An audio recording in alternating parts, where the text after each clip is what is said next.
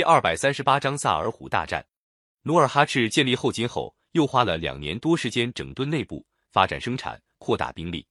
公元一千六百一十八年，努尔哈赤召集八旗首领和将士誓师，宣布跟明朝有七件事结下了冤仇，叫做七大恨。第一条就是明朝无故挑衅，害死了他的祖父和父亲。为了报仇雪恨，决定起兵征伐明朝。第二天，努尔哈赤亲自率领二万人马进攻抚顺。他先写信给抚顺明军守将，劝他投降。守将李永芳一看后金军来势凶猛，没有抵抗就投降了。后金军俘获了人口、牲畜三十万。明朝的辽东巡抚派兵救援抚顺，也被后金军在半路上打垮。努尔哈赤命令毁了抚顺城，带着大批战利品回到赫图阿拉。消息传到北京，明神宗大怒。决定派杨镐为辽东经略，讨伐后金。杨镐经过一番紧张的调兵遣将，才集中了十万人马。公元一千六百一十九年，杨镐分兵四路，由四个总兵官率领进攻赫图阿拉。中路左翼是山海关总兵杜松，中路右翼是辽东总兵李如柏，北路是开原总兵马林，南路是辽阳总兵刘挺。为了扩大声势，号称四十七万。杨镐坐镇沈阳，指挥全局。那时候，后金八旗军兵力合起来不过六万多。一些后金将士得到情报，不免有点害怕，来找努尔哈赤要他拿主意。努尔哈赤胸有成竹地说：“别怕，管他几路来，我就是一路去。”经过侦查，努尔哈赤得知杜松率领的中路左翼是明军主力，已经从抚顺出发打了过来，他就集中兵力先对付杜松。杜松是一员身经百战的名将。从抚顺出发的时候，天正下着大雪。杜松想抢头功，不管气候恶劣，急急忙忙冒雪行军。他先攻占了萨尔虎山口，接着分兵两路，把一半兵力留在萨尔虎扎营，自己带了另一部精兵攻打后金的界藩城。努尔哈赤一看杜松分散兵力，心里暗暗高兴，集中八旗的兵力，一口气攻下萨尔虎明军大营，截断了杜松后路。接着又急行军援救界藩。正在攻打界藩的明军听到后路被抄，军心动摇。驻守在界藩的后金军从山上居高临下的压下来，把杜松军杀得七零八落。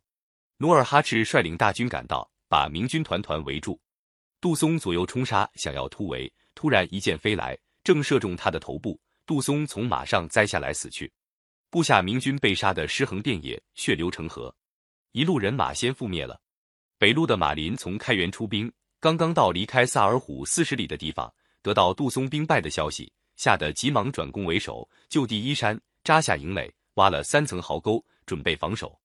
努尔哈赤率领八旗兵力从界藩马不停蹄的赶来，攻破明军营垒。马林没命的逃奔，才回到开原。第二路明军又被打散了。坐进沈阳的杨镐正在等待各路明军的捷报，哪想到一连两天接到的竟是两路人马覆灭的坏消息，把他惊得目瞪口呆。他这才知道努尔哈赤厉害。连忙派快马传令，另外两路明军立刻停止进军。中路右翼的辽东总兵李如柏本来胆小，行动也特别迟缓，接到杨镐命令，急忙撤退。山上巡逻的二十来名后金哨兵远远望见明军撤退，大声鼓噪。明军兵士以为后面有大批追兵，争先恐后的逃跑，自相践踏，也死了不少。剩下的一路是南路军刘挺。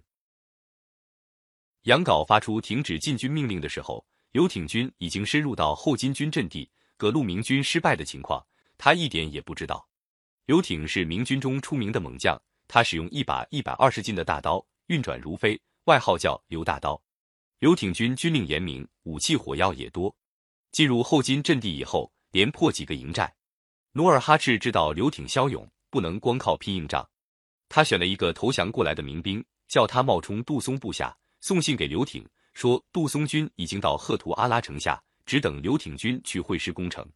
刘挺没接到杨镐命令，不知道杜松军已经覆灭，信以为真。他怕让杜松独得头功，下令火速进军。